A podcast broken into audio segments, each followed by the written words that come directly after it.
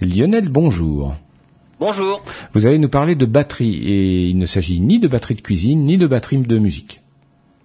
Et non, les batteries, les batteries actuelles pour les voitures, les batteries lithium-ion, en fait, elles ont un coût de, fabrication qui reste élevé. Et encore, avec la production de masse qu'on connaît aujourd'hui, les prix ont considérablement baissé. Mais les chaînes de production sont complexes et les prix restent élevés. Une petite révolution est peut-être en train d'arriver grâce à Hideaki Ori, un japonais, un ancien chez Nissan, qui a fondé sa propre société, APB Corp.